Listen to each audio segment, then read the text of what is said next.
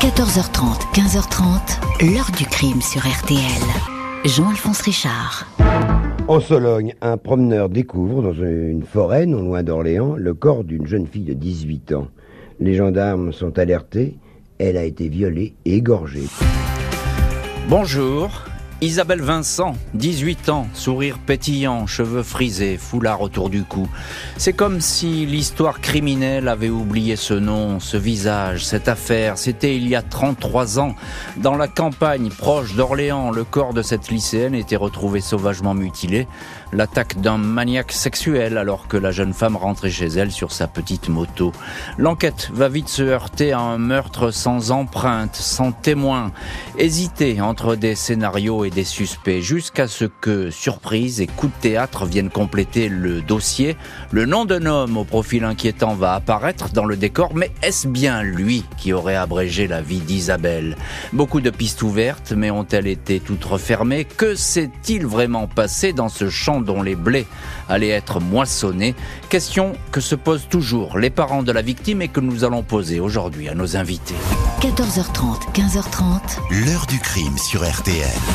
Dans l'heure du crime aujourd'hui, retour sur l'affaire Isabelle Vincent. Il y a 33 ans, à l'été 1990, le corps de cette lycéenne est découvert en pleine campagne dans une commune rurale proche d'Orléans. Un ou plusieurs agresseurs se sont acharnés sur cette fille tranquille.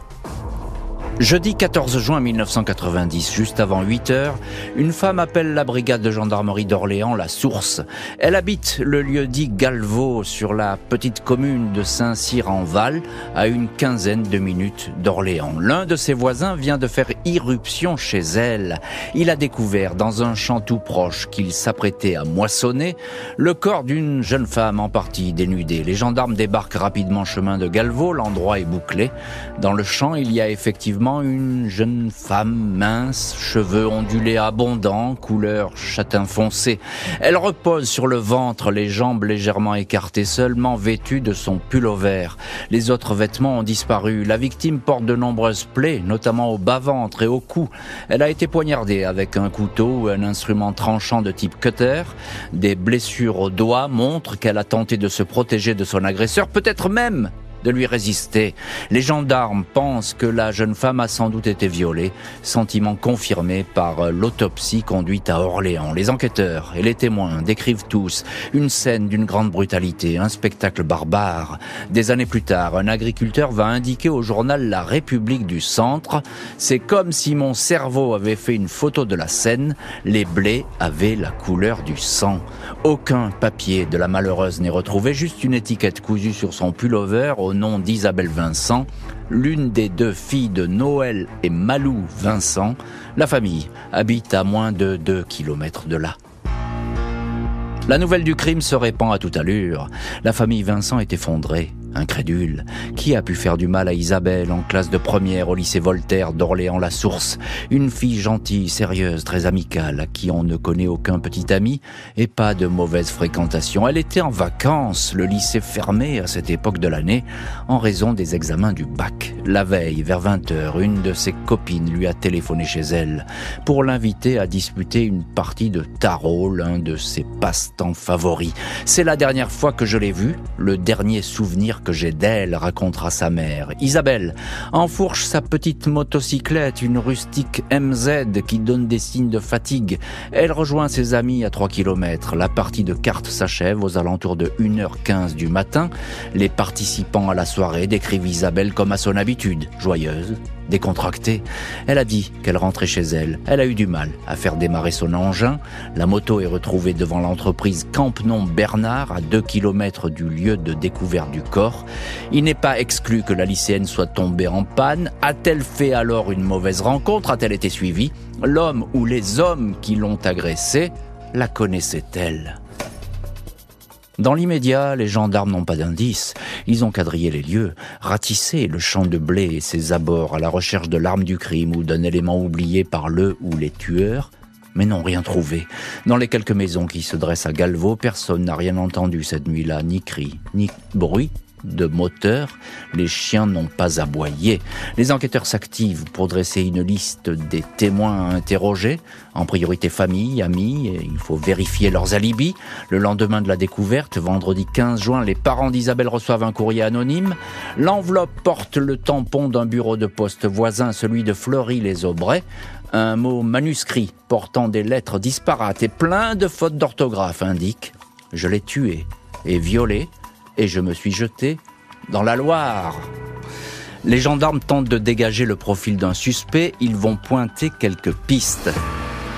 La fameuse lettre reçue dans les heures suivant le crime par les parents d'Isabelle Vincent est expertisée par les gendarmes. Il ne relève aucune empreinte exploitable. Le scripteur a laissé un nom et une adresse au dos de l'enveloppe.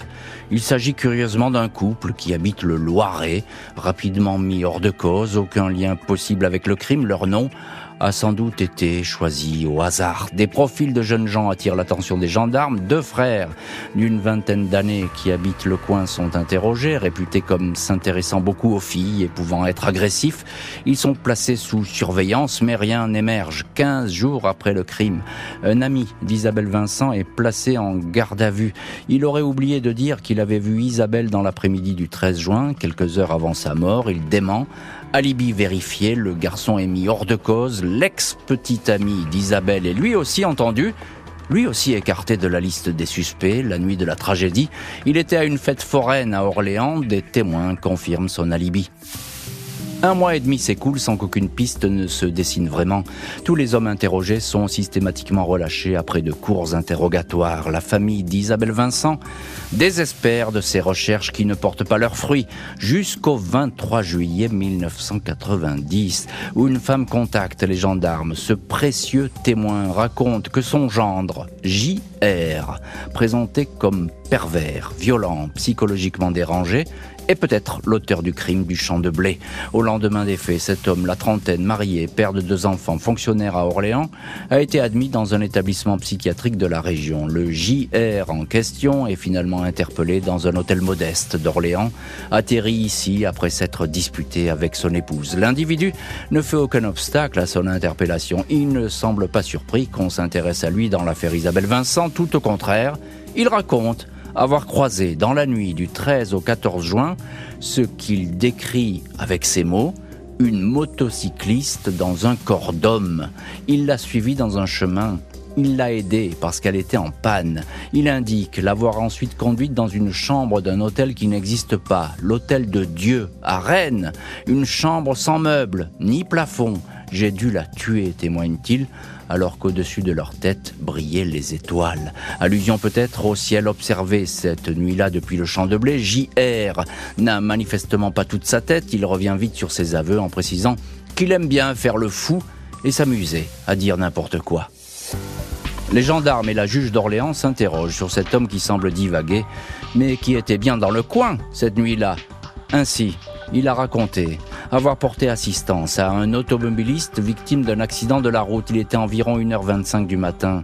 Ses propos se révèlent exacts. Les pompiers confirment sa présence. Les enquêteurs lui font écrire la lettre de revendication reçue par les parents d'Isabelle. Certaines fautes d'orthographe correspondent.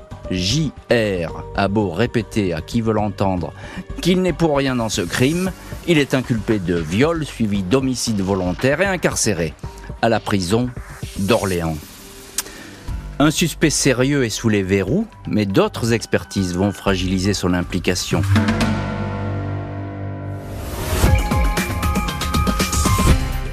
Où les meurtriers connaissent parfaitement la région, car ils savaient que personne ne risquait de venir les déranger en pleine nuit dans ce chemin privé.